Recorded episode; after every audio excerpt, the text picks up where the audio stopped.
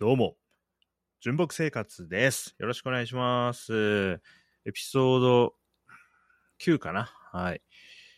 いや、いいんじゃないですか ?1 月に始めて、23日で9本目、うん、雑に取れてていいんじゃないかなと思います。うん、あのーもうね、あの、かねてから言ってる通りですね、あのーご機嫌な感じでやっていきたいんですよね。うんあのね、僕、今40歳になりましたけども、まあ、これから、ね、まあ、なんだ、えー、遡りつつ話すとさ、こう、お兄さん、お兄さんって呼ばれることが多い時期から、まあ、おじさんって呼ばれることが多くなって、だんだんおじいさんみたいにね、こう、グラデーションで変化していくと思うんだけど、やっぱこう、進めば進むほどね、こう、不機嫌なおおじいさんとか、もう、なんとかしてそういう風になっちゃうのを回避したいなと思ってるんで、とにかくね、こう、ご機嫌でいる練習、そう、で、うん、ご機嫌が当たり前、だからあの、スーパーサイヤ人でいるのが当たり前にするみたいな修行をね、あの、セル、セルとの戦いに向けて、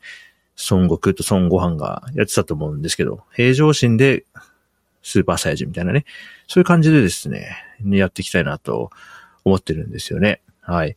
で、まあ、自己評価としては、現時点では、まあまあ、ご機嫌な人、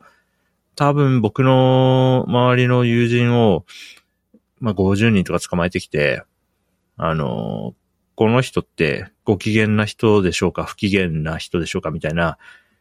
まあ、不機嫌0、ご機嫌10みたいな、こういう、あの、アンケートとかね、やったら、まあまあ、まあ多分、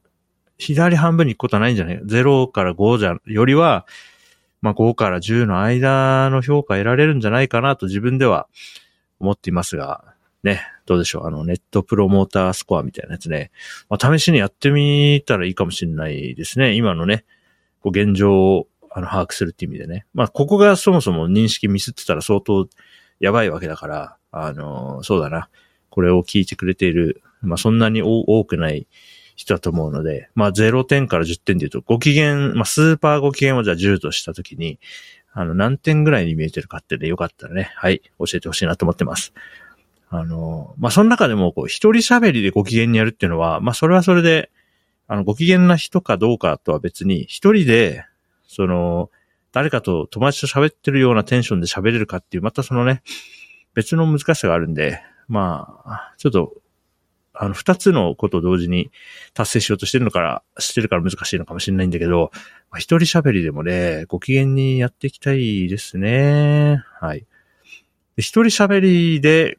ああ、ご機嫌にやれてていいなーって、こうありたいなーって、あのね、描いているコンテンツは二つありまして、一つが、えーやんちゃクラブっていう YouTube チャンネルの動画ですね。これはまあ友人のやんちゃさんが一人で、主に一人でやられてて、まあ他の人が出てくることもあるけど、基本はこう毎日更新で、えー自分一人でカメラの前で喋るっていうスタンスなんですけど、やんちゃさんはね、いいつもね、僕が見る限りね、ご機嫌で、こう、一人で喋ってるけど、ちゃんとこう、笑い声をね、出し、出してる時間っていうのが結構あって、僕ね、一人でこうやって喋ってね、あの、ケラケラ笑うっていうのがね、なかなかね、何がネックになってるのかわかんないけどね、全然できてないので、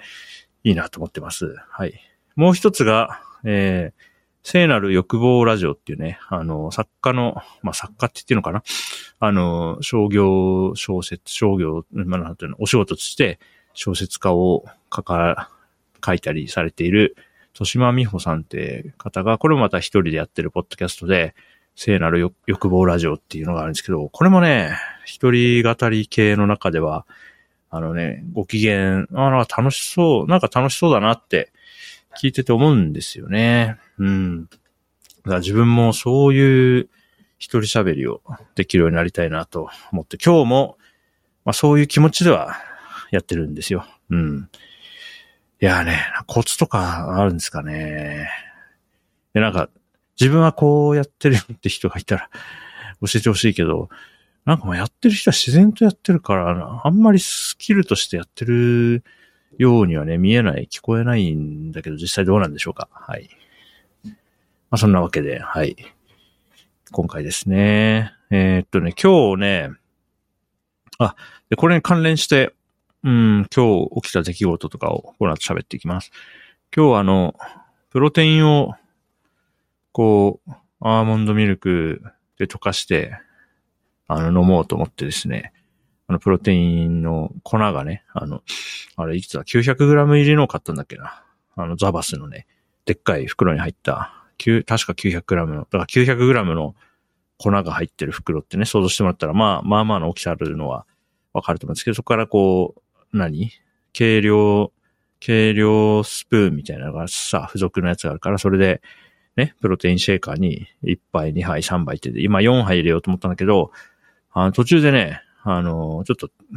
腕の操作を見せてね、粉をバーンってやっちゃったんですよね。スプーンがさ、ふんってね、こう、なんていうの、勢いよく振っちゃったというかね、ちょっと間違えて、で、まあ、台所の一部が結構粉まみれみたいになったんですよ。うん。で、その時の自分のリアクションが、こう、笑うだったんですよね。バーンってなった時に、あちゃーとか、あちゃーとか、あるいは、なんかなんていうの、苛立ちみたいな、いや、なんでこんな時にクソみたいなのでも、舌打ちとかでもなく、あの、バッてこう粉まみれになっちゃった、その、見た目がね、面白かったんで、はははみたいな感じで、わ、やばいみたいな、そういう感じだったんですよね。それはね、なんか良かった。自分的には、あ、そうそうそう、こういう、誰も周りに誰もいないけど、この、なんか失敗しちゃったとか、トラブルになっちゃったとか、なんか、まあ、ひどい状況になっちゃったみたいな時に、その、最初、最初に出てくるリアクションが、笑いっていうのは、自分的にはね、嬉しいんですよ。こうありたいなと思ってるから。うん。下、なんか、とっさに下打ちが出るとかじゃなくてね、そういう方がいいなと思ってるんですよね。うん。で、ちょっと前にね、いつだな、2、3ヶ月前かな、妻と一緒にどっか飲食店に行って、あれはビッグボーイだったかななんかステーキとかハンバーグとか、あのサラダバーとかある系のね、それ系のお店に行って、まあ食事しに行ったんだけど、妻が、あの、お冷やを、ね、あの、まあ無料で飲めるこのドリンクバーのコーナーにさ、水だけは、こう、すべての客にこう無料で提供されていて、もう洗い終わったコップとかが、まあ、ずらっとさ、並んでて、それでお水入れてきて自由に飲んでいいシステムあるじゃないですか。ね。あれで妻が水を飲んでたら、そのコップの底がスポーンって抜けて、だから手に持ってたね、コップの底が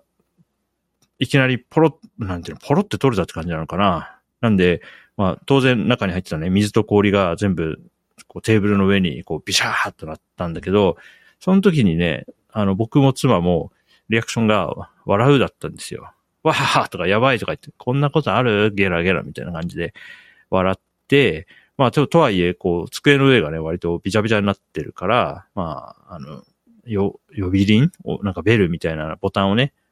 ピンローンみたいなやつね、あれを押して、店員さんを呼んだんですよ。あの、付近とか欲しかったからね。うん。したら、まあ、店員さんが来た時も僕らが笑ってて、いや、これそこが急に抜けちゃって、やばいですよね、とかゲラゲラとか言ってやってたら、あの、来た店員さんもなんか一緒になって 笑ってたんですよ、僕らと。まあ、それは僕らが笑ってたから、まあ、釣られで笑ったと思うんですよね。なんかその場が楽しい雰囲気になってたから。もしあそこで、妻と僕が、ちょっとこれ、どうなってんだ？とか言ったら、多分すぐに、あ、申し訳ございません、お客様、みたいな、すぐに、あの、服物をお持ちしますかね、お洋服大丈夫でしたか？とか、多分、こっち次第だと、だったと思うんですよ。あのシーンに関しては。店員さんによっては、こっちが笑ってても、超謝罪モードで来るっていうパターンも、まあ、あったとは思うけど、あの店員さんに関しては、多分、客の反応に合わせて対応モードが切り替わる。それはこう意識的にというよりは、まあ自然と無意識的にそうなる。客に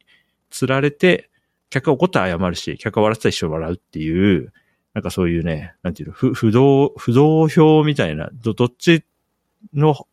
どっちの派でもない不動表みたいな状態の店員さんだったから、僕らがね、わ、笑う派だったから、多分笑う派に流れたと思ってるんですよ。うん。で、そんな感じでね、とにかくね、なんかごご機嫌でいたいですよね。うん。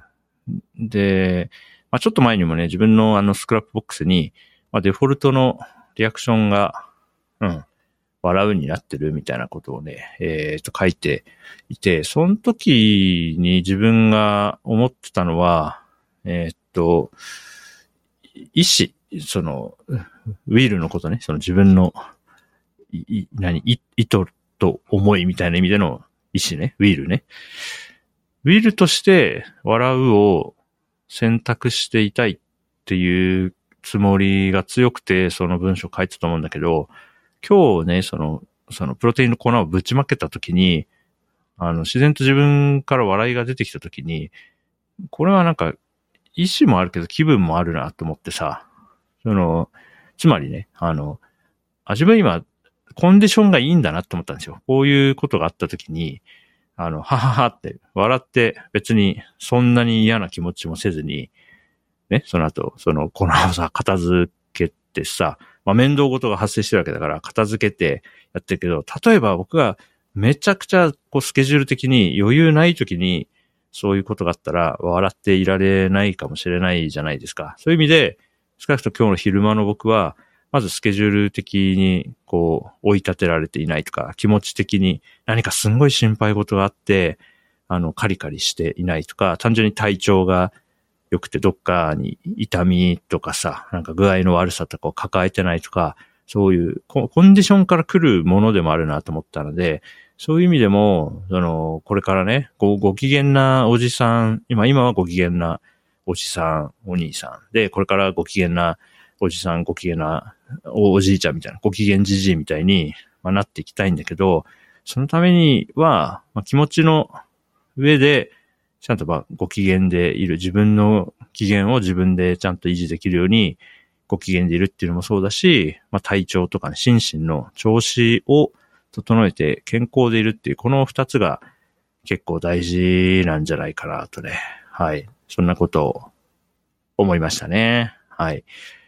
なんで、はい、それをやっていって、まあ、今40でしょ？だから20年後、30年後にちゃんとご機嫌なじじいになってね、こういうさ、ポッドキャスト、まあ今よりさらにふがふがした、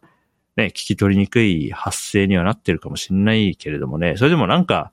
なんかこのじいさん楽しそうだなとか、一緒にいて楽しいなとかね、なんだったら若い人のなんか遊びに混ぜてもらえるぐらいのね、誘われるぐらいのね、じいちゃんにはなってたいね。なんか、まあ、いつ来たらめんどくせえんだよな、みたいになったら辛いよね。それはちょっとね、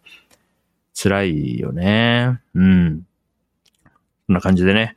まず、とりあえず、とりあえず笑う。とりあえず、まあ、基本笑っててる？うん。っていうのをね、はい。心がけて、はい。ご機嫌にやっていきたいと思ってる、はい、今日でした。昨日さ、あの、ゴールデンカムイのね、映画見、見に行ってきたって話してさ、で、この純木生活だとさ、えー、っと、エピソード2がパーフェクトデイズ見てきただし、えー、っと、なんだ、エピソード5ぐらいに、ブラッシュアップライフを見たって話をしていて、あの、なんか作品、映像作品見たとかね、漫画読み終わった時とかって、あの、その時のテンションをこう残しておきたいって意味で、あの、ポッドキャスト撮りたくなるんですよ。音声をね、撮っておきたくなるんですよ。ただね、僕、あの、感想喋るの別に上手くないからさ、あの、昨日のゴールデンカムイの、ね、あの、自分でもちょっと聞いたけど、公開した後で、なんか、いやー、映画良かったね。いや、B も良かったね。C も良かったねっていうのさ、ただずーっと言ってたけどさ、あれつまんないっすね。うん。だから、参ったな。その、な、なんだろうね。まあ自分の気持ちを残しとくって意味ではいいんだけど、なんか感想を喋る会話、うん、なんかあんまり聞き、うん、何？山、山場がない喋りをしてて、じゃあこの、エピソードが山場あるかっていうと、まあそれもまた難しいんだけど、うん、なんか、ご機嫌喋りをうまくやりたいっていうかね、うん、そういうことを考えながらポッドキャストやると結構、なんか悩みますね。はい。ちょっと考えすぎかも。あんまり考えない方がごご機嫌かもね。うん。もうちょっと雑にやってっか。うん。まあ、そんな感じで、はい。ご機嫌に。あの、僕、あご機嫌に？ご機嫌に見えるように。僕の日々自体はご機嫌なんですよ、すごく。そう。あの、日々がつまんないわけじゃなくて、日々はすごくご機嫌なんだけれども、この一人喋りのポッドキャストでそのご機嫌な感じを表現するのが、ちょっと難しく感じてるというところでした。そんな話でした。はい。また近いうちに更新しようと思いますので、次のエピソードでまたお会いしましょう。はい。お相手は純木でした。バイバイ。